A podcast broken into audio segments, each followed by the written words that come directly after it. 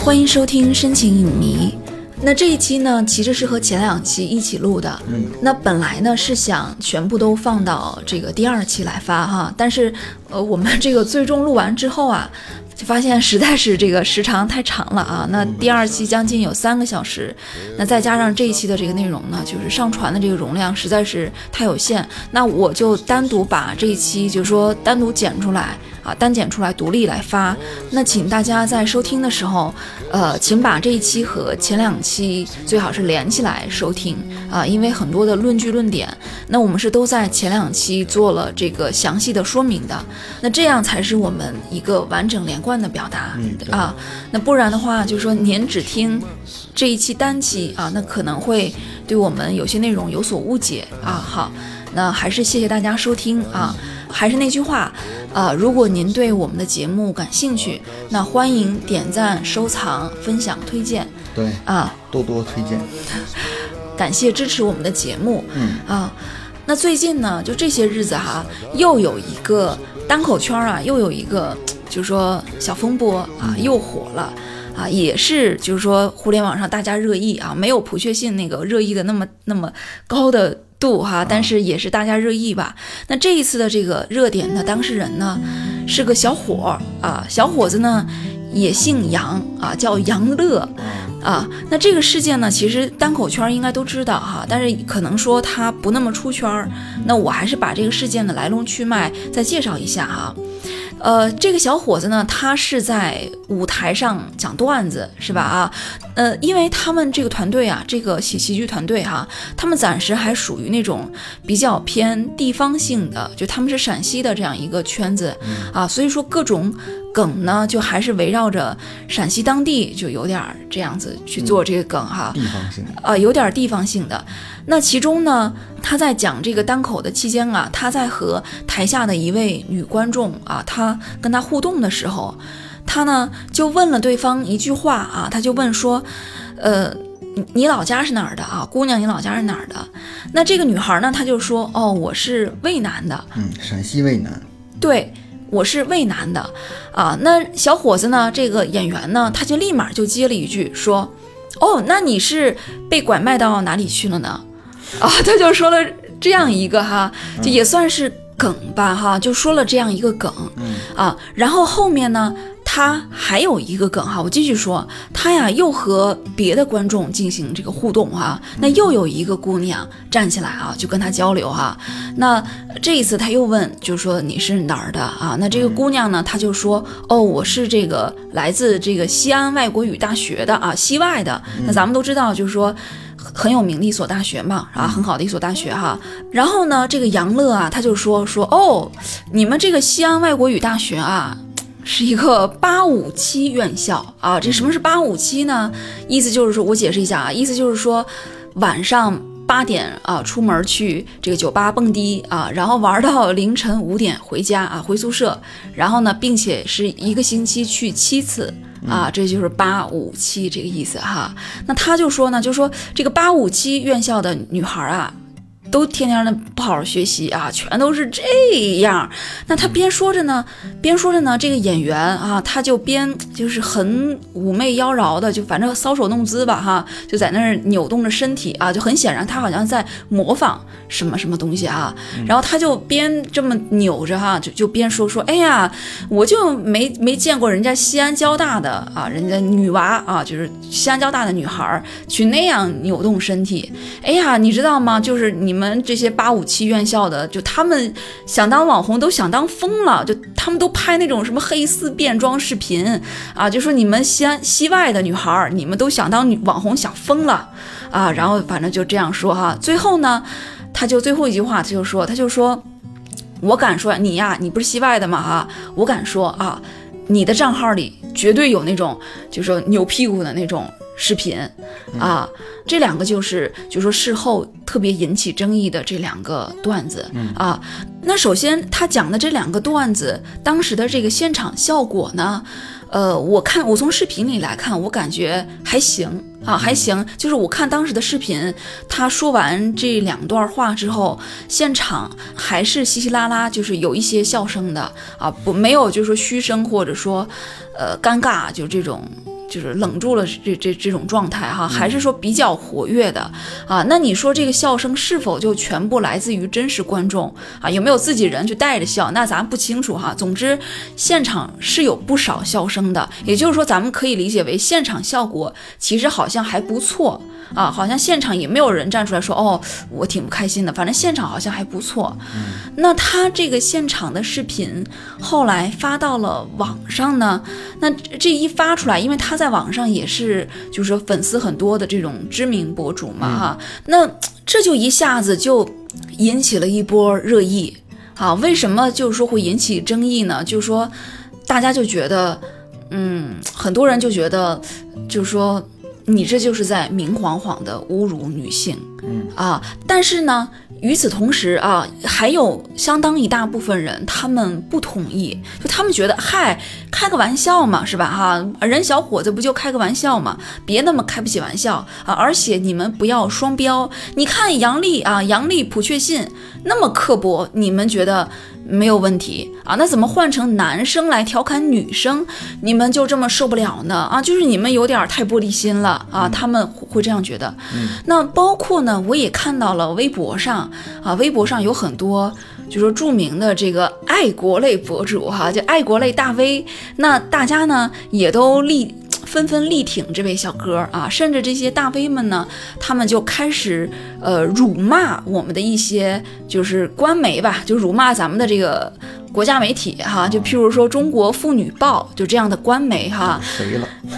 反正人家是爱国嘛，人家爱国类博主啊，咱也想不通他这个逻辑哈。他意思就是说辱辱骂呀，就是说你们这些媒体啊，你们都屁股歪。啊，这这不是我说的啊，这他说的啊，我我我复述他的话而已。他就说，你看同样的话，为什么凭什么杨丽就被肯定，你还写文章力挺他？凭什么俺这位男男性小哥就得道歉？那不行，杨丽你也得道歉，杨丽你欠我们全体男人一个道歉。啊，就咱也不知道为什么就爱国俩字儿非得跟这个批判妇女总总得扯上关系哈。反正这类账号他们往往总是要发一些攻击女性的言论吧啊。嗨，就都是做流量生意的，就是爱国是假，嘎韭菜是真的，经常就是就是借着爱国的名义，天天发一些危害国家利益的那种极端言论。嗯，就嗨咱。咱没法评价啊，反正那都是几百万粉丝的大号啊，咱惹不起是吧？那在大家眼里，这就是一种爱国的方式是吧？咱这也不敢说是吧？不敢说，不敢评价啊。我还是个孩子，我什么都不懂啊。你我什么都不懂，不聊这个啊。那咱们上一期也说了嘛，就说很多人，呃，他们之所以那么强烈的攻击这个杨笠哈，我觉得最根本的原因就是他们其实根本不知道他原版的那个完整的段子，他要。讲的这个主题是什么？就好多人都以为是哦，你就说我们普通中国男人，我们中国男人配不上你们中国女人呗？啊，你不就想表达这个吗？你不就想说哦，我长得不好看，我月薪三千，我就配不上你了吗？就他们往这方面去想了，他们曲解了人家演员的意思哈。那其实，其实这个杨笠她只不过就是想想要去表达，在这个社会上，那有很多方面。男女是不一样的，比如说，在外表方面，就是大家是有不一样的期待的。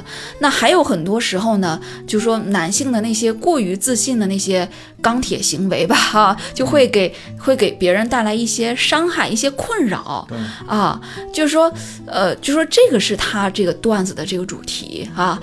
但是啊，但是不管怎么说。这个当事人就是这个小伙子杨乐，这个当事人啊，他后来他是郑重的、严肃的，呃，做出了道歉啊。那他们公司也做出了道歉啊，就他们表示内部会有一些处罚呀，反正就这些哈。那总之这个事儿呢，舆论上怎么说，咱先不管，呃，起码人家当事人，人家当事人自己是他是严肃的认为，哦，我确实是错了。那当事人呢，他就说都出来。郑重道歉了啊！那几个营销号，我觉得大可不必再坚持了 啊。嗯、那我完全叙述完之后哈、我先问你，就是说，因为你也之前也看过他完整这、这段视频哈，呃，就是我想问一下你，你当时看的时候，第一的这个直直观感受，就是你怎么来看他这两个段子？就我觉得吧，他是有点把黑丝给妖魔化了。对，因为黑丝它就是一种很正常的打扮，嗯，就是说黑色丝袜，嗯，对，甚至说就很多正式场合，人家就很明确的要求必须要穿黑丝你喜欢黑丝吗？啊，还行，你猜我喜欢吗？你不喜欢？我喜欢光着，开玩笑哈。那他的这个作品，呃，那咱们接下来详细的来说一说哈。那总的来说，呃，那我先把我的这个观点，我先我先拿出来，我先放出来哈。总的来说呢，我觉得他的这个段子和杨笠的那个段子，我觉得还是不一样的，我觉得还是很不一样的。那我慢慢来分析这他的这个段子哈。那小伙子呢，他这里面他是抖了两个梗，他第一个梗呢，呃，他就聊的是拐卖。这个问题哈，那这个问题其实我觉得和咱们上上期就咱们这个脱口秀第一期咱们提到的那个大逼斗事件，对奥斯卡就是克里斯洛克那个，呃，不是大逼斗，是啊他二零一六一年六年那个啊，一六年他奥斯卡讲童工嘛，我不是说被抵制了嘛哈，讲童工那个段子有点儿类似。其实我觉得拐卖童工这种事儿，就这些事儿是。呃提起来会让人本能的觉得很沉重的，是笑不出来的，对，是笑不出来的。那看来这一点儿啊，这个中美观众是一致的哈、就洛克当年一下子就被抗议了嘛，那咱们这边儿也是观众也是提出抗议，就觉得这事儿，嗯，笑不出来。就呃，那我个人觉得呢，你这个拐卖这个段子哈，我设身处地的想一想，就假如说我当时我如果说我在现场的话，我很被融入这个氛围里，那我也是陕西本地人。假如说我是本地人哈，那可能我。可能我还觉不出有有太多的刺耳，但是你说我不是本地人，我不太懂你们当地的一些文化哈。那你让我直接去看这个视频，让我没头没尾的，我就只看到哦，你是从哪儿拐来的，就这么一句哈，那确实是会感到很刺耳。嗯啊，就说到家，呃，我觉得段子还是应该往高级了去写。就是说，我的意思就是说，你可以拿拐卖这个事情来编编你的梗，你是可以拿这个事情来编段子的。但是，但是你的落脚点啊，你假如说是落脚在这个地域。落脚在地狱这上面的话，就会显得你这个段子非常的浅、啊。当然，我相信这个小伙子他本意应该是没有恶意的，因为我后来查了一下，他自好像他自己就是渭南人、啊，所以说他可能比较放心，就是拿自己家乡开涮、啊，但是包袱没有都好。所以说我的意思啊，就是说你可以拿拐卖这个犯罪现象来编段子，但是这样沉重的话题，你可不是一句一句调侃就而过的，你不适合这样一句调侃而过。你想要高级的话，可能还是需要给人警示，需要讽刺社会，你需要把这个段子编得很高级，很高级。那什么意思呢？你比如说哈，比如说。呃，假如说你编一个拐卖的段子哈，你的落脚点是在，诶，你讽刺当地的这个监管不力，诶，你讽刺这个，就是说你可能说了很多搞笑的话啊，那但是那只是表面，但是你其实是在讽刺当地的这个监管不力啊，当地的相关部门失职。你比如说，呃，之前丰县，咱们前段时间特别沸沸扬扬的那个丰县，就是。八孩儿那个铁链女子那个事件哈，那丰县当时有一个特别，就说好几次报告都不一样，大都很都还记得这个哈，大家都还记得这一点。那你去讽刺这个事儿，你去拿这个事儿去编一个很有讽刺意义的段子，那你说出来大家都 都佩服你。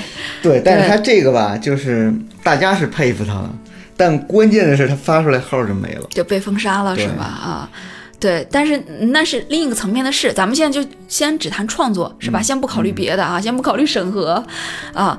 反正就总之，我们上一期也说到过，就说单口单口喜剧这个东西，它说到家是一个舶来品，它不是咱们自己本土产生的这样一种喜剧形式。那既然说咱们现在要把它给本土化，但那但是呢，我觉得国外他们长期以来。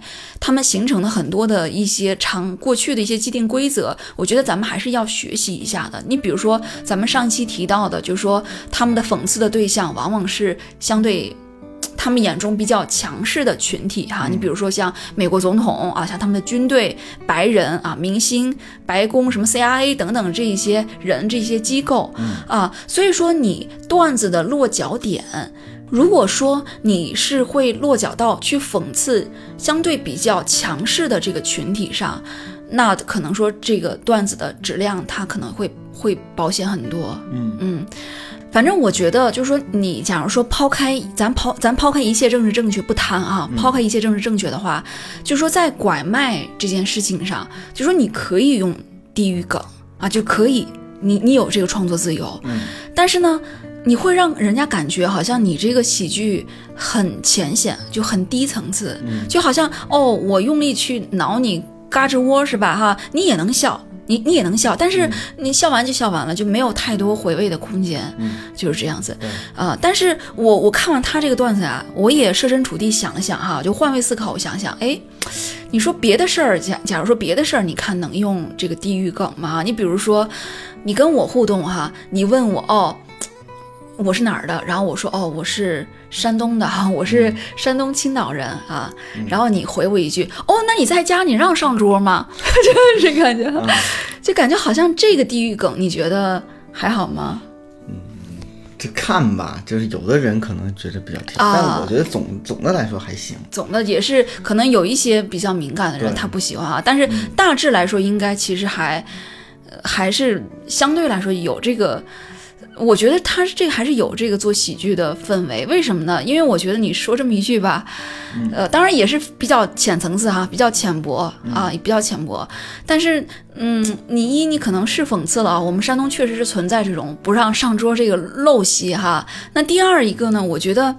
相对来说，你说不上桌这个事儿吧，它肯定是要比拐卖这种话题，那肯定是要轻松太多太多了，是吧？那我们我们山东人自己也经常拿这个事儿来调侃，所以说我觉得他在这个广大人民群众之间吧，哈，天然他就有这个喜剧的基础。那为什么我觉得他会相对比较这个话题相对比较轻松呢？因为这个话题之前在互联网上就已经被。被炒过，被争吵过好长时间了啊！那很多本地人呢，都来 现身说法吧，哈，现身说法，解释说，哦，我们只是分桌吃饭而已，哈。那有的人呢，则表示说，哦，真的是不让上桌。那有的人呢，则表示说，哦，过去是有，有些地方可能是有这种习俗，哈，但现在可能城市都没有这种陋习了。反正说什么都有啊。最后呢。反正这事儿吧，我们也麻了，就是说也没有什么情绪了哈，就山东人自己都拿来调侃了，自己已经接受了这种，自己已经接受这种设定了，所以说哈，反正我是这么觉得的，所以说我觉得他好像是。嗯，还是有这个喜剧的氛围，但是拐卖就不一样了。拐卖那还是很沉重的一个事情。对啊，你像拐卖啊、童工啊这种事情，还是太沉重、太沉重了。本质上的区别。它有本质上的区别，对。而且这种事，拐卖这种事，它也不是地域性的。你说全国哈，哪个省份的人贩子最多？我觉得肯定不是渭南吧，我觉得肯定，我觉得应该不是陕西哈。所以说你拿渭南来做典型，那大家也 get 不到这个点，啊，所以说这个点就感觉你这么联系也有点奇怪。我作为一个外省人，我听起来我觉得有点奇怪哈。就反正我看，我觉得他就就是这个脑回路，脑回路有点奇怪。对，不觉得很好笑。那我刚才最早念的时候你笑，那你是觉得好像就是你说的，就是他那个现场，反正我看着好像。我觉得没有什么，但是我我来描述你，好像你觉得用它来做梗，你会觉得好像也会笑哈，你是这个笑。反正总之，呃，这种沉重的话题，就说你一提，你就很容易让大家的心情本能的凝重起来。啊，所以说你只能去往高级了去编这个段子才可以。嗯啊好，那咱们这个他第一个梗说完了啊，咱们说他第二个梗，他第二个梗呢，呃，很明显他是在嘲讽啊，嘲讽呢，哎呀，嘲讽就很多女孩儿哈，你可能是你甚至可能说是名牌大学在读，但是呢，他就天天的。不走正道，觉得他觉得他不走正道，哎，你就要去做网红哈，而且他还很夸张的，就是模仿了女孩儿，就是女孩子那种，呃，反正他模仿是那种妖娆妩媚吧，就那种跳舞的那种样子哈，搔首弄姿那种样子。呃，首先他这个段子里面，首先他这个身体表演哈，我觉得这个倒无妨啊。我的意思就是说，你可以去模仿女性啊，起码我。啊，我不是一个玻璃心的人哈，我看到比如男生你那么去模仿女孩儿，就模仿那种很妖娆的身姿哈，我觉得还好，你不就是想喜剧嘛，是吧？就想放你一下哈，反正我不会觉得这是一种冒犯。他真正让我觉得有冒犯的地方，也就是说，他这个段子真正让我感觉。呃，很排斥的地方，是因为我能够从他的这整段话，从他的这个字里行间，我能够感受到他的一个底层逻辑是什么呢？那就是，呃，我感受到了荡妇羞辱，嗯，就有一种几乎溢于溢于言表的一种荡妇羞辱，我觉得是他这个段子最致命的一个地方，就是所以说。看了这个段子的女生哈、大部分就不止西外哈、嗯，大部分几乎所有女性看到这样的段子都会觉得，嗯，你有感觉你你有侮辱人的这个这个倾向，所以说我觉得他和杨笠那个段子哈。呃，真的不一样。杨笠她那个杨笠其他段子我不知道啊，我不知道，我仅仅仅评价这个朴确信这个梗哈。那他这个朴确信这个梗呢，我觉得它就是反映了一种现实状况，而这种现实状况呢，呃，它反映的群体其实它针对的也并不只是男性。啊，那这一点我上咱上一期我用了将近三个小时我来论述哈，我已经说得很清楚了，是吧？就看似他是在说男性过于自信，其实他同时也在说了女性，其实我们很不容易自信，然后这个社会对女性的外貌会有更高的要求，那他的落脚点其实是在这儿。那包括杨笠，她后来紧接着其他的那种段子，那比如说她说哦，她在最脆弱、最需要安慰的时候，她失恋的时候，那她的一个 男性好友啊，直接泼了一盆冷水给他啊，反正等等等等吧，就是反正就类似这这类的段子哈。那说来说去，它的中心，我觉得它还是在围绕着，就是说男女往往不在一个频道上啊，好像。嗯，交流上是有一些障碍，那它在反映这样一种现实状况，啊，我是这么感觉的。也就是说，在我看来啊，在我看来，你要说真的是一个男版杨笠啊，你说以性别一调换啊，一个男版杨笠，假如说男生，假如说想要来吐槽女生，那该是一个什么类型的段子呢？啊，那我想了想啊，我觉得，我觉得你比如说，你可以这样来编哈，你比如说我比我哎。现在我是一个男的了啊，我是一个男生了哈，我来，我是脱口秀演员了啊，我来讲一个段子，我就说呀，哎，你看我，我和我我女朋友哈，我我们每天同时起床哈，你说我呢，我就反正收拾一下，收拾我都收拾完，吃完饭，然后我都出门绕小区跑步跑三圈了，哎，结果回来哈。我我发现我女朋友还在干嘛呢？还在进，她还在进行到这个用起泡器在给洁面乳打沫啊，这个这个阶段啊，还在洗脸这个阶段呢。真实了啊啊！我就想，哎，算了，我再等等她吧。啊，我呢，我又下去，哎呦，跑了五圈啊，就气喘吁吁回家。啊、回来之后，哇！他那边终于有了重大进展啊！他已经进展到就是说发膜滋养这个阶段了啊，就 是洗头这发膜滋养这阶段了啊。行，我看一下表啊，预计我再下楼再跑十圈，他这边就该完事儿了啊。哎，我一下子想起咱们鲁迅先生那句名言说得好啊，说这个什么呢？浪费别人的时间就是图财害，就是谋财害命啊，是吧？我掐指一算，这些年。我女朋友偷走我的时光，我靠，加起来能绕地球一周，是吧？你可别，你说你哈、你天天的，你就是说，嘴里全是那些什么虚伪的假话，天天说什么爱我哈、你可别天天说爱我了，你先把我的青春还给我啊！杨笠不是说吗？杨笠说你别。再什么拿我当朋友了，你先拿我当个人吧。啊，我也一样，你别天天说爱我了，你先把我这些年等你的时间还给我，啊，然后呢，最后哈还可以，就是你还可以再继续升华一步哈，你就说哦，所以说啊，我觉得呀，女人啊，唉。你想想女人吧，其实啊，不管她普通不普通，我感觉女人她总是觉得自己好像不该自信似的，甚至说她会觉得自己不配有自信。嗯啊，当然这是我即兴啊，我即兴随随便随手编了这么一个小段子啊，可能说有一些不太通顺的地方，但是我大概就这个意思。嗯啊，咱就是说，就是说你这个落脚点，你就是说应该是。让听段子的人，就是说感到反思，让大家都进步，就是说落到这个层面上，啊，反正在我看来，就是说你假如说这样去讲这么一个段子，那我觉得我一点儿都不会觉得被冒犯，哪怕你用的词儿，你可能最后用的一个词儿用的比较刺耳，你比如说你用什么自己认为自己不配有自信这种挺刺耳的这这种词儿哈，嗯没关系。嗯没关系，我只会觉得你哇，好深刻啊！也可能是我自己编的，我当时觉得自己深刻。啊我能感受出来你没有恶意，你没有恶意，你只不过是想点醒一部分人而已，是吧？我会觉得哦，我我不但不生气，我反而会确实反思哦，我是应该改改了哈，因为我我也确实是一个日常，反正就拖拖拉拉事儿逼事儿哈，那么一人就，尤其是以前出门前必须确实必须得什么洗头洗澡换隐形眼镜，什么就是化妆吹头发卷头发，然后来回换衣服，觉得不满意啊，这一套不满意，那一套不满意，然后每次确实 确实是每次出门，就我的另一半都要等我等好长好长一段时间，确实是我经常迟到，就干啥事儿都迟到，这个确实是很不好，很不对，很不对啊！而且我相信哈，就算是。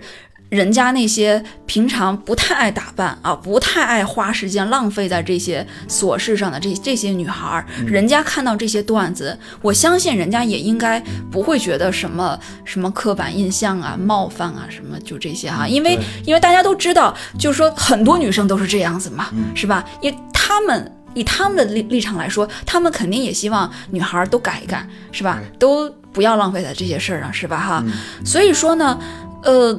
在我看来，你要说真男版杨笠，那可能就是这么一个编法、啊。就杨笠他那个段子，他就是这种类型的段子，他并不是在说男性不应该有自信，而是说很多时候啊，你的那种自我，你那种自我会。会会给我们造成一些困扰、啊，那有什么？那具体有什么困扰？那咱们前两期已经说了太多太多了哈，咱们不再赘述了。那这种困扰呢，就是说是令很很多人啊，不光是女孩儿哈，那很多男生可能也不太喜欢这种自我。那上期咱们说了嘛，就很多男生他也很不喜欢，就亲戚在自己面前就哎呀指点江山那种，是吧？那种样子哈。那所以说，那咱们就说哦，与之相对的，你说女生有没有给男生造成什么困扰？有，肯定有，是吧？刚才我也不是也编了那段子了吗？是吧？哈，那出门，比如说出门时间太长，浪费自己的时间，浪费另一半的嗯时间，浪费生命，是吧？哈，那嗯。这也当然也不全是因为外貌焦虑哈，但是确实平均来说，那我们女性每天花在外表上的时间，确实要比男生要要多很多很多很多。对啊，是吧？那女生假如说给你造成了困扰，你可以编段子来吐槽嘛，是吧？你可以吐槽我们女人太不自信，你太不珍惜自己的宝贵时间，一天天的把时间浪费在这些事儿逼事儿、这些破事儿上哈。你狠狠吐槽，真的我不在乎，让我们也就是多反思一下自己，是吧？多多多多改正自己啊，也多多进步。这个反正我是这么觉得的。嗯啊，但是我听杨乐啊，就那小伙子哈，嗯他那个段子呢，我感觉不是，还不是一个性质。那他在这个梗里呢，他提到一个关键词，就是做网红，是吧？网红。那首先咱得说哈。就是说，无论你喜不喜欢，咱得说做网红这个事件啊，这事儿并没有给谁带来困扰。对，啊，你说做网络女主播，你不管你喜不喜欢这个工作吧，哈，首先咱得说这是一，在目前来说，这是一个光明正大的一份工作。对，而且还挺辛苦的。我没做过哈，咱这不能算那种女主播哈，咱这不算，咱这不算啊。咱咱们不算，他们做那个主播的都是每天都是直播到好几点钟哈。啊，对吧？你是也是上工要有时间的，嗯，他们都有公司去管理，对你得有时长，你要拍多少视频，你要干嘛干嘛的，对吧？人家压力也很大。对，呃，那还有就是咱们现在国家就列出的多少项那什么新兴产业哈，这里面呢，我我看上次好像也有列出，就是说网络，就说这些什么主播啊这些哈，那也有这一项，那说明现在这是一门正当的工作。那甚至说，我想起来加拿大，那前些日子我看，呃，最新的这个加拿大移民啊，就以目前的这个加拿大移民政策来说，就是说，呃，假如你是网红。啊，假如你是网红，你达到一定的级别，呃，你是可以顺利移民加拿大的。对他这个走的是那个叫 Self-Employed Person Program，就是那种自雇移民，走这个类型。对，我看那个好像新闻介绍说，呃，只要这个网红哈，他有自己的这个自媒体账号哈，他有一定的这个粉丝基础，有一定的收入，那他都是不是说一定会申请上哈，他都是都是会有机会申请这个加拿大这个永久居民身份的啊。咱不是说鼓励移民，咱不是这意思哈，我只是想表达什么呢哈？我想表达就是你要知道，他们这种发达国家，他们可精了，就他们绝不想要一些来人来我这儿吃白饭的。他吸引移民可不是说，就是说想要你去领这个失业补助啊，他不是要这个的哈，他肯定是想要高精尖人才嘛，是吧哈？也就是说，你通过这个呀，你可以。进一步说明，就是说，在他们的这个价值观里，那网红同样也是对，在他们看来也是人才的一种，嗯，是吧？而且他们对网红的这个职业定义啊，也非常的广泛。比如说像什么 UP 主啊，这个 Vlog 博主啊，或者什么抖音、微博、知乎、小红书什么大 V 啊，这些好像几乎我看了一下，好像都可以符合他们那个职业定位。嗯啊，咱没有这个要什么，就是这个不爱国的意思啊，没有这个意思啊。这个我只是说通。通过这个来说明，好像，呃，目前好像全世界大部分主流国家，他的一个态度就是，好像大家并没有看不起做网红的人，是不是？就是你只要没有违法违规啊，你正常纳税啊，你一举一动符合本地的呃法律，是吧？你没有什么过错，嗯，那按全世界的这个普世价值观来说，那网红人家就是一个正当的工作，这不是什么很丢脸的工作，是吧？而且。网红，你也刚才说了，就是他不是说躺着就能挣钱，嗯，就是说网红也有网红的辛苦，你没看到不代表没有，对啊。那杨乐他这个段子呢，其实我明白他什么意思啊，我明白他什么意思，他呀其实就想说，你们那些女孩啊不自爱。就是想说你们这些有好多女孩子不自爱，她是想批判这一点，就觉得哦，你们上了那么多年学，你们上那么好的名牌大学，你受那么好的教育资源，你不去好好学习，为国家。搞科研，你不去找正儿八经的工作，为社会做更大的贡献，那你看你们一天天的哈，这个爱慕虚荣哈，穿那么暴露，去跳那种那种舞蹈，然后去取悦男性，出卖色相，去出对去取悦男性，然后去靠收割大量男光棍的这些流量啊，可能不止男光棍，就是来来割这种韭菜的割韭菜的红利啊，你整天就感觉你们有一些好像好吃懒做是吧？当然他没这么说。啊，我能感觉他那个意思，就是说你们好像不思进取，就是有点干这种好像躺着就能挣钱这种，这就是不正经的事儿，就不正经啊，对，不正经。反正就是说，就那小伙子他们这么说，但是他那个段子，就是咱听了之后，咱感觉好像他潜台词是吧？嗯，就是这个意思哈。所以为什么我感觉他这个底层逻辑，他带有一种荡妇羞辱呢？为什么会一下一下子引起那么多人的批评？就是因为大家好像能感觉到这里头隐含的这个这个东西，啊，当然啊，咱们得说，可能是我想多了啊，可能是我太过于敏感，这不不排除这个可能哈。那也许人家这演员可能是他没有这个意思，他也许就是那么随口一说哈。那说者无心，听者有意啊，可能是我太过于敏感，我想多了，不不排除这个可能哈。就但是我只是说，我想。解释一下，就我想解释一下，为什么那么多人会，大家会听着会感到特别不舒服，会觉得会有那么大的反应哈，就是因为大家听了之后啊，就感觉他这番话里面，就是好像听起来槽点满满啊。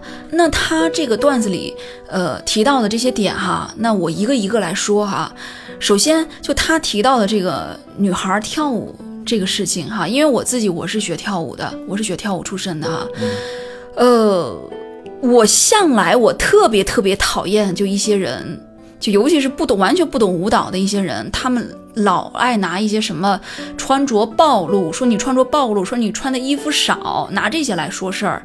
就这些人，我觉得他们特别的侮辱舞蹈。就本来这个舞蹈没有那个意思，他们非要带有那些眼光来看。我甚至说，我那天我在知乎上，我看到一个就是挺挺热度挺高的一个提问，我就看到有一个人提问说，为什么芭蕾舞？啊，就因为我是学芭蕾的嘛，哈，就为什么他说他就问说为什么芭蕾舞，他每跳一个动作哈，动作都要抬起大腿啊，都要抬起大腿露出内裤，而且就是也不穿裤子，啊，有的就是这些芭蕾女孩呢，有的反正光着腿，有的要穿那种白色的丝袜哈，然后每一个动作设计呢，都是要把大腿抬得特别高，然后要把阴部就把那种私密部位就露出来啊，等等等等，反正他就问了这么一连串的话。他说的这个什么所谓的白色丝袜啊，他这个指的应该是他应该是想说古典芭蕾。那他所所谓的那个什么露出内裤那个那个指的是现代芭蕾哈。现代芭蕾呢，它也不是说那也不是内裤啊，那就是比较短的一个四角底裤，安全裤就是。很短，只不过它很短哈。那因为现代芭蕾，它因为它思想是它融合现代舞的嘛，就是它思想是很放得开，就是说它一般都是光着，一般来说哈，不是全部，一般来说都是光着腿，经常光着腿赤着脚来跳啊。那从这些七嘴八舌的讨论里呢，就能看出来，就民间可以说很多人还是不太能接受，就觉得哦，你穿的好像你太暴露不正经，就什么，但是呢。非常，我非常意外的就是，就这个人这个提问啊，居然还被很多人点赞，嗯啊，就好多人点赞，然后好多人还在下面煞有其事的还分析，哎呦，为什么为什么？哎呦，还分析什么？哦，为什么要这么设计动作？哦，因为舞蹈最早起源于哦，女性为了讨好男人怎样怎样，就反正说的还挺挺像那么回事儿的，不是反套，唉，就是只想说一句我呸啊，真的没有别的说，就是只想说我呸。就说咱不想说那些什么女主播那些舞蹈，但是我想说，哪怕芭蕾舞这种在咱们看来好像最素洁、最优雅、最高冷、最性冷淡的舞蹈，但是都有很多人用这样的眼光去看待，因为你你穿的少，你抬高大腿，然后你露出了你的一些可能关键的部位，大家就要用有色的眼光去看你。嗯，所以说啊，我觉得这个东西啊。呃，反正在我看来哈，我觉得人家女主播哈，人家跳这个舞蹈，我不管人家跳的什么舞种，我觉得人家只要没有违反，没有违反法律法规，没有违法，符合国家法律法规的要求，没穿衣没有露点啊，言行举止都符合平台的审核，人家爱怎么扭怎么扭。跟你没有一毛钱关系，没有任何问题啊！你要觉得有问题，你找平台去，平台审核他通过的，平台不管你找国家相关部门，你报警，执法部门觉得他没有问题，那人家就是没有问题。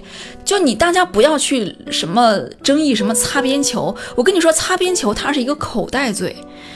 擦边球是一个口袋罪，为什么呢？哪怕芭蕾舞正儿八经的很很有技术含量的芭蕾舞，芭蕾舞穿少一点，我抬抬大腿，我动作我能让你看到我的裆部，我穿的是很低胸，你能看到什么那个乳沟怎么着的？那都有大批大批的人认为那就是在搞色情啊！你是借着芭蕾搞色情，要举报这样的人很多，所以说你这个东西，你你是不是色情？你该以谁的感受为准呢？你不要定一个口袋罪，因为我知道你什么意思哦，就是说。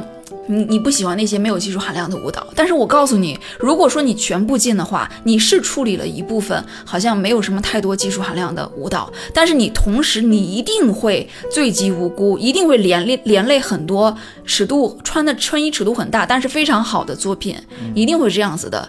我觉得擦边球这个东西，既然人家是擦边球，那就是没有越界，是吧？对没有越界的东西，你去打压，那就只会进一步。打压整个行业的创造力，它的这个圈儿会越来越窄，越来越窄，就是这个样子。嗯啊，而且咱得反过来说，你说杨笠她吐槽那个段子啊，那是希望男生有所改变，是吧？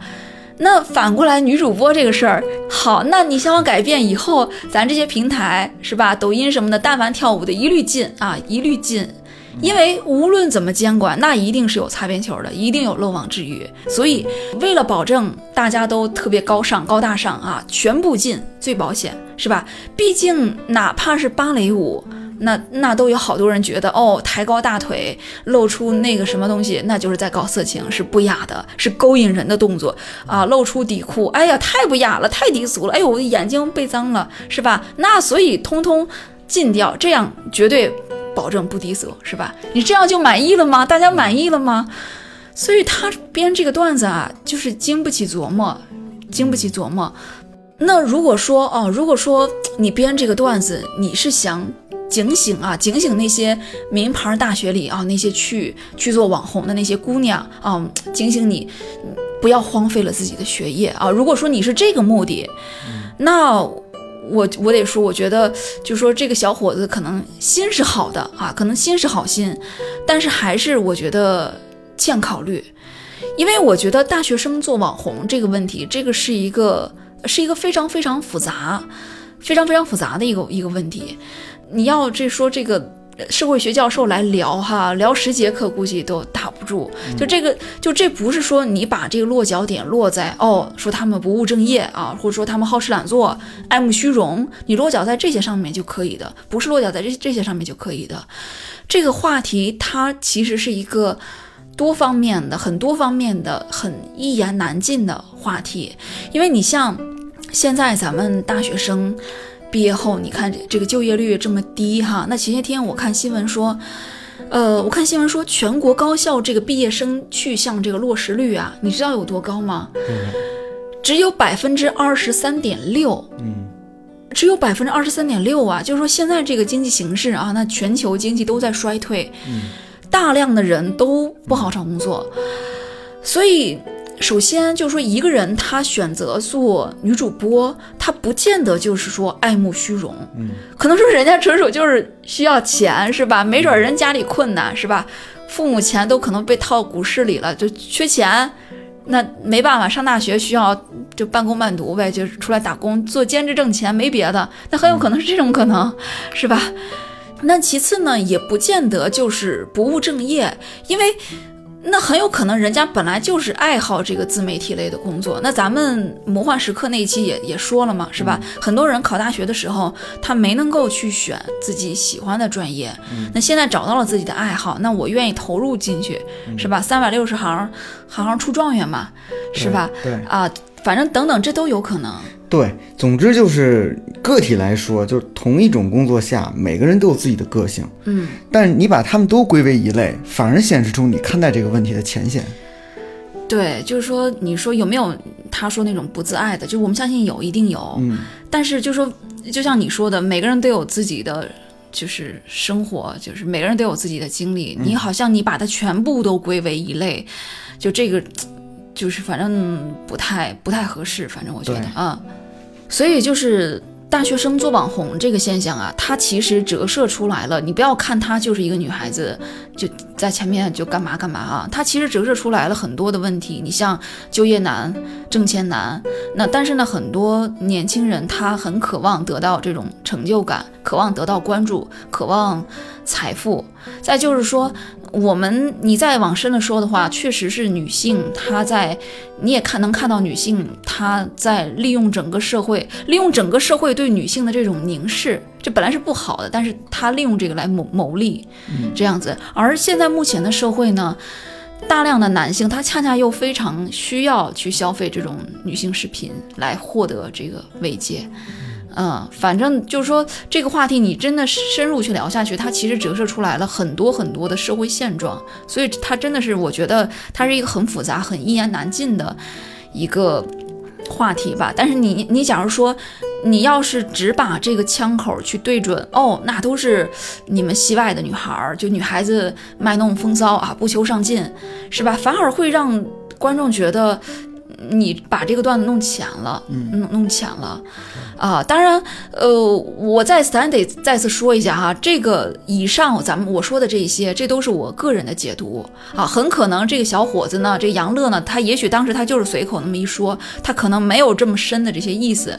啊，他没有一些什么很很多批判的意思，这可能是我个人解读解读的过于过度解读吧，这可能是我过度解读哈，这是当然我咱们需要说一下啊，不要因此就说给人家小伙子这样哈，这也许这并不代表他的实际内心想法啊，或者说他很可能是他可能意识上他在意识上他是希望尊重女性的，他觉得这种行为不好，所以说他希望说出来，希望可能他是希望得女性能够进步的，但是呢，他他可能潜意识里他也许他有一些。就有点儿就是不是特别好的，可能有点儿根深蒂固的一些偏见，有一些他可能有一些偏见，所以说这一下子就暴露了出来。但是他可能主观上他并没有恶意啊，我相信小伙子主观上应该是没有恶意的啊，而且他不是就是说这个也。就是道歉了嘛，哈，这个知错能改是吧？知错能改就好，就人会慢慢进步的。就是我觉得也不要说哦，咱们现在都来批判一下这个演员啊，把人演员的这个喜剧生涯一下子一竿子打死，就也不要这样子。他人家已经知错能改了，是吧？哈。那还有一个，呃，我想就是说多延伸说一下，说说说几件事哈，就是他其实一说这个呀，其实很多男性确实很多男性。呃，他们很反感这种，好像这种视频就很有意思，一边自己看，但是一边他又很反感哈。对，也有很多女生很反感，就是，但是我怎么说呢？我其实有一个问题，我想我挺纳闷的，就是我想问，为什么人作为一个人来说，人不可以享受这种被众人瞩瞩目的这种被众人注目吧，注目的这种快乐呢？因为。可能人和人职业不一样哈，因为我专业我是学跳舞的，我为什么会选择舞蹈呢？就为为什么我不光是我热爱舞蹈哈，我从小我就非常热爱表现，啊，我非常热爱表现，在各个场合我都是这个性格哈，而且同时我也非常，呃，热爱表演，那热爱影视，所以咱做这个节目嘛哈，热爱电影，那我甚至我也专门去学过表演，就为什么我要学这些东西？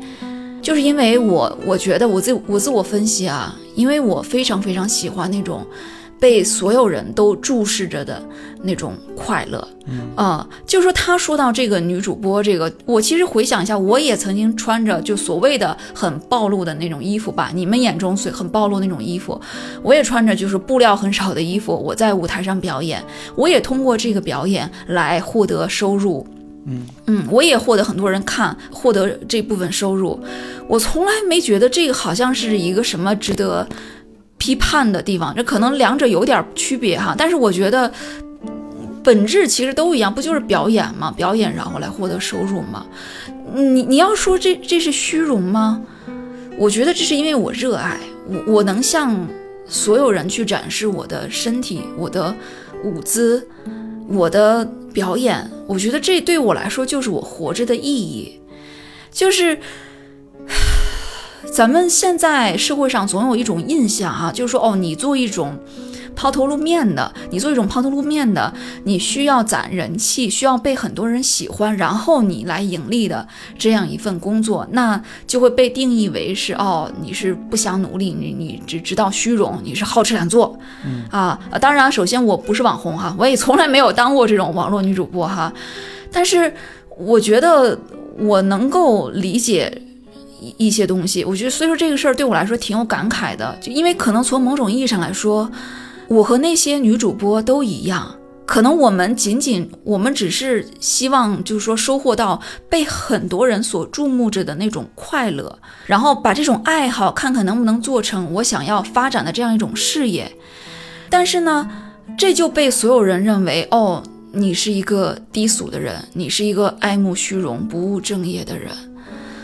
反正我不知道可不可以这样来类比哈，但是我我看到这件事情。就是有这些感慨吧，嗯嗯，就还是和大众价值观有点冲突，嗯，大多数人的是吧？但是嗯，好吧，好，那嗯，那咱们就是说再回到说杨乐他这个段子哈，呃，其实如果说他是想编一个呃批评网红现象哈，批评网红现象这样一个段子，其实我们想一想，它其实是可以往高级了去去去编哈。那我们去，我们现在也在发散想一想，那如何让这个段子高级起来呢？呃，首先。感觉好像你首先你要揪出，你说这这个网红这个工作哈，首先你要揪出它的要害，你要揪出它一些深层次的东西来。你比如说哈，我们先看一种现象，你比如说大量的营销号哈，营销号们呢，他们喜欢带节奏去以讹传讹，啊，又比如说我们现在那整个互联网文化，就是说它审美可以说因为下沉嘛，它越来越糟。它真的审美越来越糟。那又比如说很多网红啊，或者说网红后面的公司，他们为了流量去博眼球，他们什么事儿都能干得出来。你不光吃屎，命都可以不要。嗯，就大量的例子我都不用举了哈。那同时，这种风气啊，这种风气也不光是这些创作者，不光是这些运营的人，同时也是一位一位的观众去助长的。啊，也有观众的助长。那而且呢，在这个短视频的这样一个时代，所有人都变得越来越浮躁。就我们的手指每天跟刀划刀削面似的，就每天划个不停，越来越难专心下来去长时间专注干一件事情。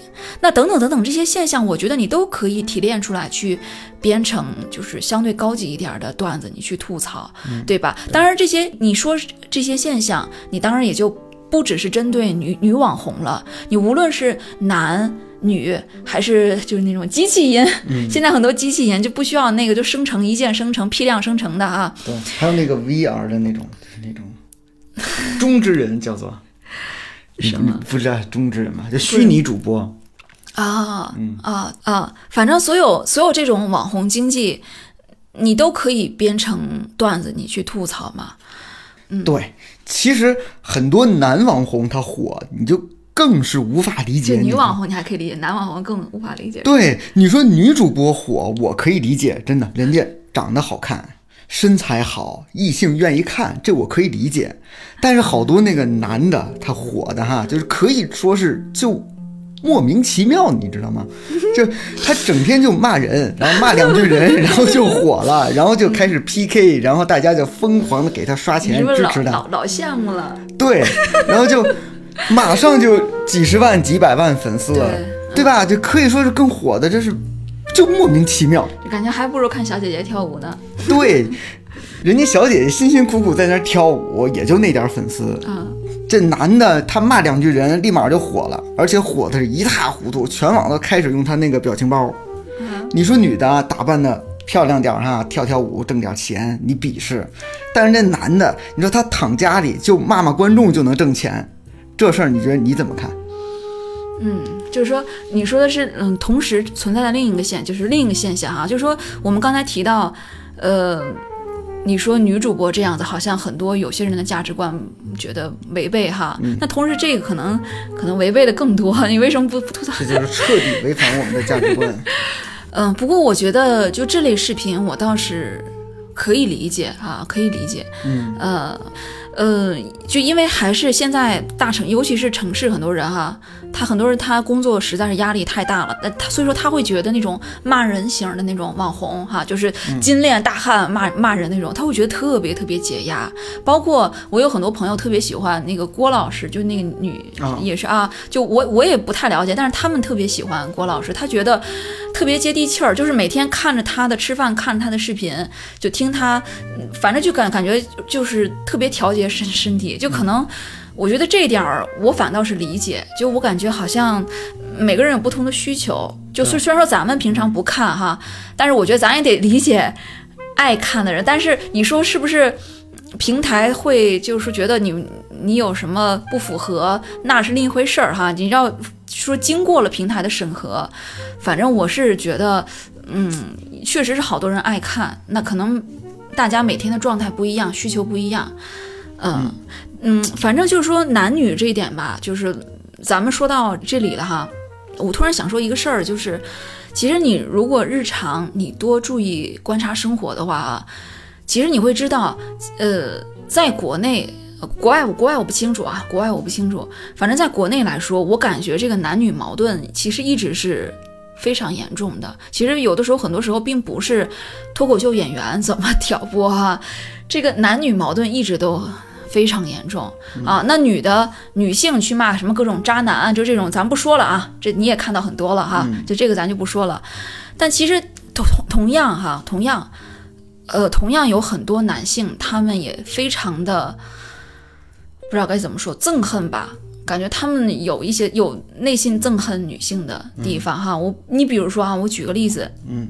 你比如说前些天五二零嘛，五二零五二一啊什么的，那我就看到有一些平台上就论坛上嘛，就是一些大家七嘴八舌讨论起来哈。那很多男生呢，他就非常的气愤，就是凭什么这些节日就得男的就得我花钱，女的你你送我什么礼物？你你为什么不送我礼物啊？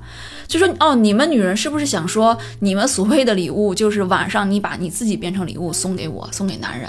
反正就是他们会有。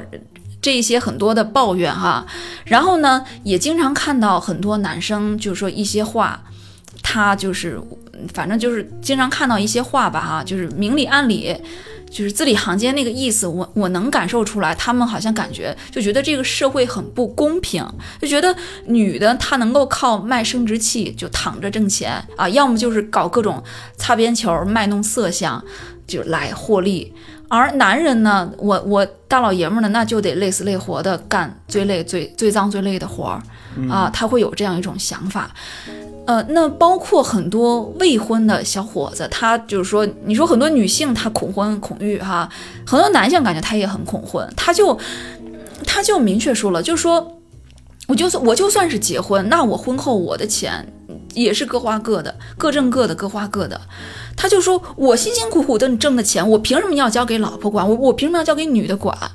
然后你假如说你跟他说，哦，就是因为老婆呀，老婆女的更持家嘛，是吧？哈，比如比如说，哎呦，老婆更更会过日子哈，买什么性价比高的一些家庭用品、家电什么的哈。那你包括你现实来说，你背上了房贷。”你有了孩子之后，你很难做到工资去各花各的，就是你花这钱，你花谁的呀？你说这是吧？你很难去算算明白这个账啊。或者说呢，就是已婚人士跟他分享说，哎呀，钱其实说白了也不是在老婆手里，其实都是都是投在各种投资理财手里哈。就老婆可能就是管一些小钱，就是买买东西什么的哈。他不信。他不信，他对所有女人他就不信任，他觉得女女人就是把我当提款机使啊，女人就是处处惦记着我这点钱，我的血汗钱那可不能亏在女人手里了。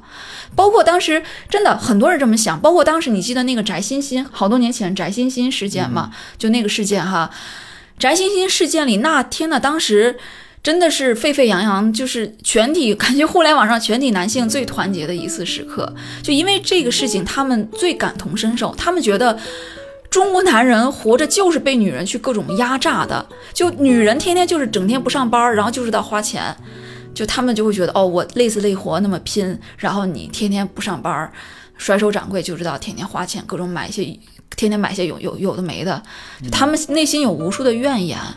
那有这些怨言的结果，结果是什么呢？就是他们继续的把女性当成一种性资源去看待，就更加不会把把女性当成一个人格平等的人去看待。他会觉得，哦，在社会上，男人是人，因为男人劳动养家，顶天立地，而女人不是，女人就是用自己的身体来跟男人讨钱的。很多人真的。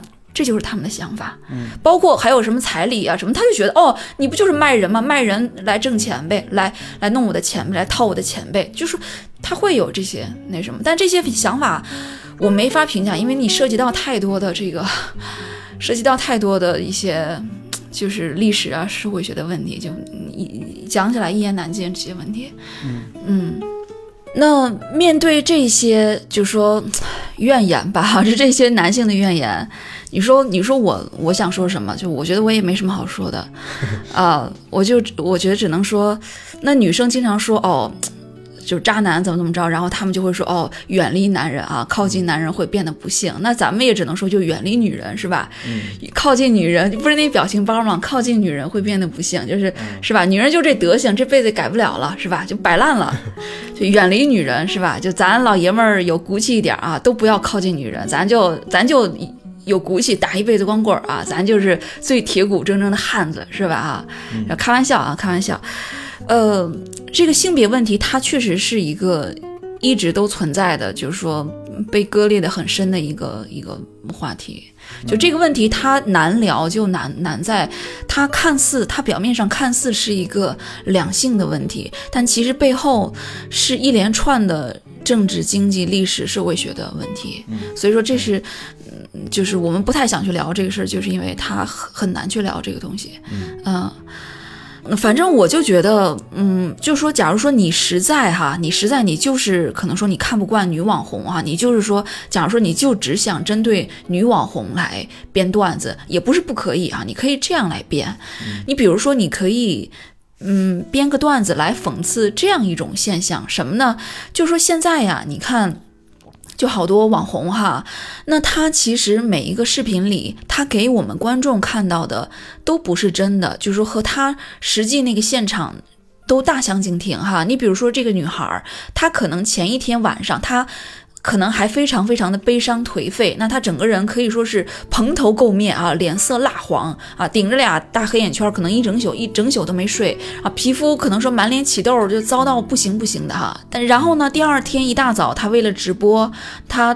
就通过这个，嗯，镜头这个滤镜嘛，美美白磨皮儿是吧？滤镜哈，然后呢，盖上厚厚的粉去化妆，然后去各种现场各种打灯啊，灯光提亮什么的。然后家里呢，明明其实特别脏乱差，但是呢，他就 就拍一个小背景哈，我就在这个小小的镜头框框里面就。你就看到一个按你的需求去定制的这样一个三百六十度无死角的这样一个所谓的精致美女吧，但是镜头之外完全是另一番景象。嗯啊，就是说，这种现象其实是在网红里面其实很多很多，就你可以利用这样一种现象，你可以去编一个段子，你想一想怎么去用梗去营造讽刺的笑点。那在我看来呢，你这样子去编。你就相对来说高级一些了，因为首先你这么编，你首先绝对不涉及荡妇羞辱，对吧？其次呢，你一针见血的一看，哎呦，戳穿了这种。网红经济它很要害的一个问题，那就是虚假，是吧？造假，嗯啊。那第三呢，就是这个做网红的这个人，那这个姑娘，那她在这个网红经济的这个过程中，她其实是也是一种特别大的消耗，她的内耗。非常非常的巨大，你真的去挨个的采访这些姑娘，她播一天下来，她真的非非常的抑郁，她回到家什么她都不想说。那在这个过程当中呢，她确实也很容易迷失自己，她就是按别人的那种喜好去定制自己，她失去了自我，她慢慢的就只只把一个虚假的自己呈现出来。那与此同时呢，她那些狂热的所谓的狂热的粉丝，那些大众。那些观看他的他的大众也在迷失自己，那而且最后一点呢？那第三完了之后，第四最后一点，然后你再想想，其实这个段子它其实背后也是有一些悲凉的。那对于这些网红公司来说，他他们抽成特别大嘛，是吧？对虽然说充钱很多，但是抽成特别特别大哈。那他们就只把手下的这些姑娘、这些女孩来当。来当工具使用，无休止的去直播，他哪管你什么生病，你状态不好，你今天不想播，那那没有，那就是一天二十四小时待命，一年三百三百六十六天，还还要多一天，啊，就是那也有不少，在这个过程当中也有不少年纪轻轻，就说就身体扛不了，就患病啊，甚至说去世的，所以说我觉得你真的说你。段子你能够想到这一些，然后你再你再去提炼，你再去，呃，去搞笑，你你这你这样的一个思路去编段子，同样你是同样，其实你还是嘲讽这些直播的女网红，对吧？咱对象没有变，还是嘲讽女网红，是吧？但是你这样去编，你就非常有这个层次感，你就会高级很多。嗯，对，就是说到底吧，就是你还是得把女性当成一个人去看待。嗯。当做一个人去吐槽他，然后从一个人的角度去批判他，而不是说你带着男性的凝视的视角去看他。对你去聊什么黑丝啊，就等等这一些，就让人感觉不舒服。就是你有让人感受到你的这个视角好像让人很不舒服哈。对，就是说不是说你不可以讽刺，你可以讽刺，你甚至说你可以讽刺的更强烈，但是你不要让大家感受到有那种好像有点荡妇羞辱那种意味。嗯你让你要让人家感受到这一点，那大家就会很不舒服。嗯啊。然后我上一期也说了嘛哈，我说咱们上一期详细的讲了朴确信那个哈，那对比杨笠，就是说他那个段子哈，至少我在看完杨笠他那个完整的这个朴确信这个段子哈，我听他说到这个哎。说那个什么，你看今天咱们这些男嘉宾啊，无论什么样，没有人想去整容。嗯，至少我我听到这一句的时候啊，至少我和相当一大部分的女生哈，我们听到这一句，真的是有对自身有所反思，就是我们女性对于外貌过分精雕细琢这、这个事情哈，对，太在乎这个事。你看人家无论怎么样都没有去整容哈，要都这样整容就这个产业就没法发展了啊。也就是说，至少有相当一大部分人，就是我们是能够品出这个层面的意义的啊。就说我在听到他那个段子，我第一反应绝不是什么仇恨男性，而是说我会去想，对，是很多社会现象就是这样子，我会去反思自我，会去思考这个社会。嗯总而言之，就还是咱们在第一期的时候，呃，说的那个观点哈，就是喜剧它是冒犯的艺术，你可以冒犯、啊。杨乐他这个段子，我相信肯定也有不少人就是会笑，但是你如果说触犯了。某一个就是相对普世价值观的这样一个，就触犯了道德，那你就会受到压制。那通常来说，规律就是这样嘛，是吧？那至于说道德的准则是什么，那可能就只能是大多数人说了算哈，或者说大多数发声的人说了算。啊，假如说没有人发声，那他这个就不等于你不触犯道德。今天就是这样，今天当下这个时代嘛，就是你不发声，大家就当你不存在。嗯嗯，互联网时代就是这个样子。那还有一点就是说，关于对杨笠的这个批评啊，那除了就是说，呃上一期咱们提到的，就是说很多人，就是大家去扣一个意识形态的帽子哈、就是说你挑拨男女对立啊，说你制造人民内部矛盾啊，等等这些，咱们。呃，上一期也做出了非常详细的反驳哈，那咱们也都严重不同意这种扣这种帽子是吧哈？那除了这一些之外呢，还有一部分声音，就是说，尤其是一些从就是同行，就是从业者哈，那他们呢表示，就是说从商业的角度来说，他们觉得，呃，他们觉得对杨笠的风格表示特别的不耻，什么意思呢？就是说。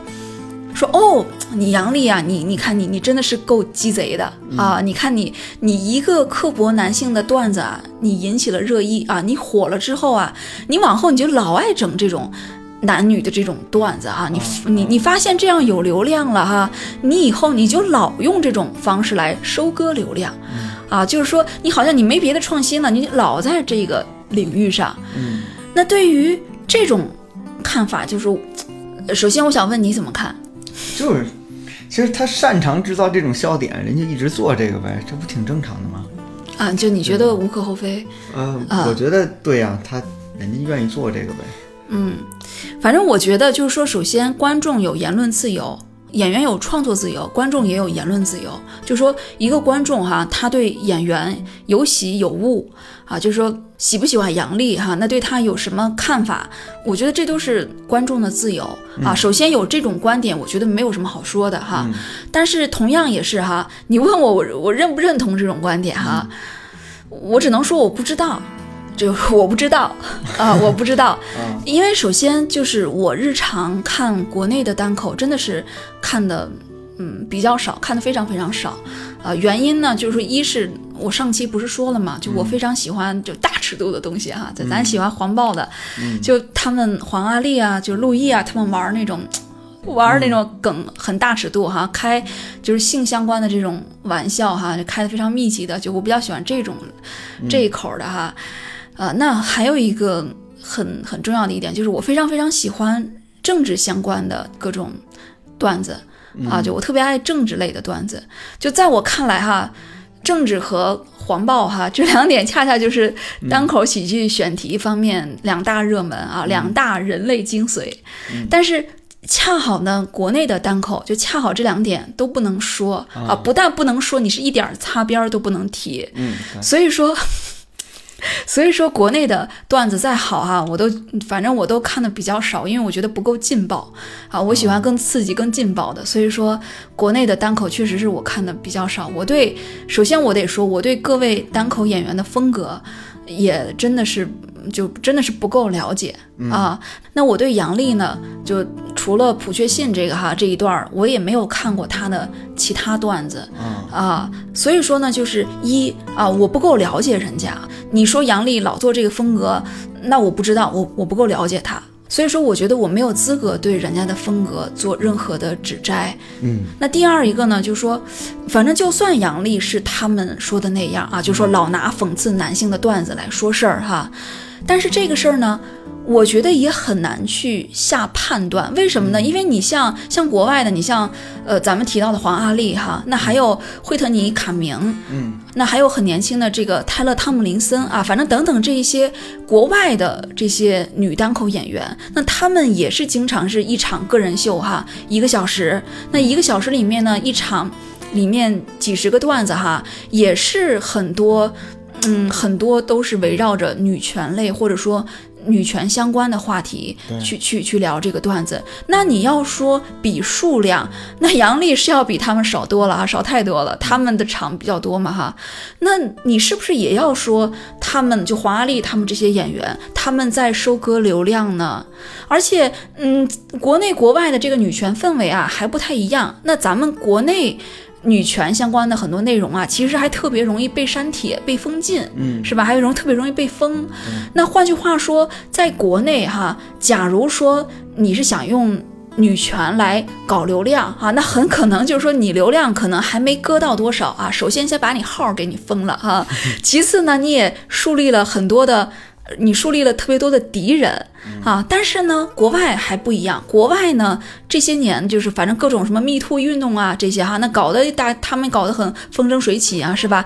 那按照你的理论来说，那国外那些演员好像他们好像是更加掌握这个流量密码呀，是不是？按他的理论说，是吧？对啊，所以说这个事儿，我觉得你不好去下这个定义，嗯，所以我就说我不知道。啊，而且呢，咱们在这个专题的第一集啊，就是咱们在聊这个奥斯卡大逼斗的时候，咱们就已经说过了啊，就是说对打人的这个威尔史密斯和被打的克里斯洛克哈，那咱们都不要去揣测人家到底是不是夫妻不和 来来演恩爱哈，还是说哦我装不知道你光头什么事儿，我就是故意想羞辱你哈，就咱们不要去揣测这些，因为咱们不是人肚子里蛔虫是吧？就是说，一个人一个演员，他是什么动机，他是怎么想的，他出于什么居心来干这件事情，只有当事人自己知道。咱们不要去妄加揣测。那同样呢，我觉得这番话也同样适应于对杨笠，是吧？杨笠他是怎么想的？他到底是觉得女权是流量密码哦，所以我要利用这个来出名盈利呢？还是说他从小到大的生活经历让他真的是见识过很多？女性权益得不到保障，或者说男女不平等的一些事，所以他对这个领域的感受特别深，所以他这方面段子的灵感就更多呢，是吧？还是出于这个原因呢？啊，甚至可能是不是可有可能他是不是他也暗暗希望能够为妇，比如说咱说的高一点哈，呃，为妇女意识觉醒哈，这个做自己的一份贡献呢？是不是就？没准人家有这方面想法哈，是不是有这些呢？我觉得都不好说啊，可能是，可能不是。所以说，嗯，你有揣测的自由，但是我觉得我不想啊，我从来都不喜欢去无端的揣测一个人的动机啊。包括杨乐，我就我我也说那个小伙子，我相信他肯定是无心的哈，我相信他是无心的。那而且呢，杨丽他说到家，他也有公司，他也不是一个体独立经营，是吧？那这种情况呢？一个演员他的表演风格是他自己一个人百分百说了算呢，还是说公司集体商议的结果呢？咱也不清楚。所以说，咱们干嘛要去对一个小小的演员去平白无故的揣测呢？是吧？但是我觉得，呃，从单口喜剧的记忆上来说啊，从记忆这个角度上来说，嗯、一个演员他想要走的长久，确实是光靠话题度还是不够的，还是不够的哈。那单口喜剧它其实并不像很多人想象的那样，就说。聊两句就行，它其实是一门很难的技艺。发展了这么多年，那国外能叫得出名字的单口演员，其实也就来来回回那几个，是吧？他的入行门槛其实没有那么低，它是挺难的。这是一份很需要天赋、努力、学识以及情商的职业。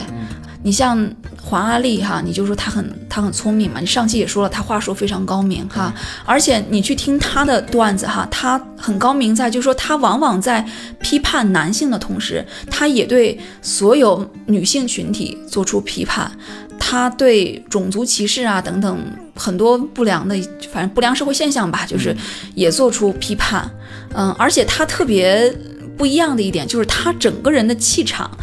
给人感觉非常强势，就是他气质上很强势哈，但是他输出的这个内容啊又很废柴，就是有就经常是，哎呀，我想躺平，哎呀，怀孕太他妈辛苦了，我整个人都被折磨傻了，是吧？就是哎哎呀，我还得给男人 干那啥事儿的哈，就是整老半天他也不赶紧 coming 出来啊，累死我，累得我手疼嘴疼。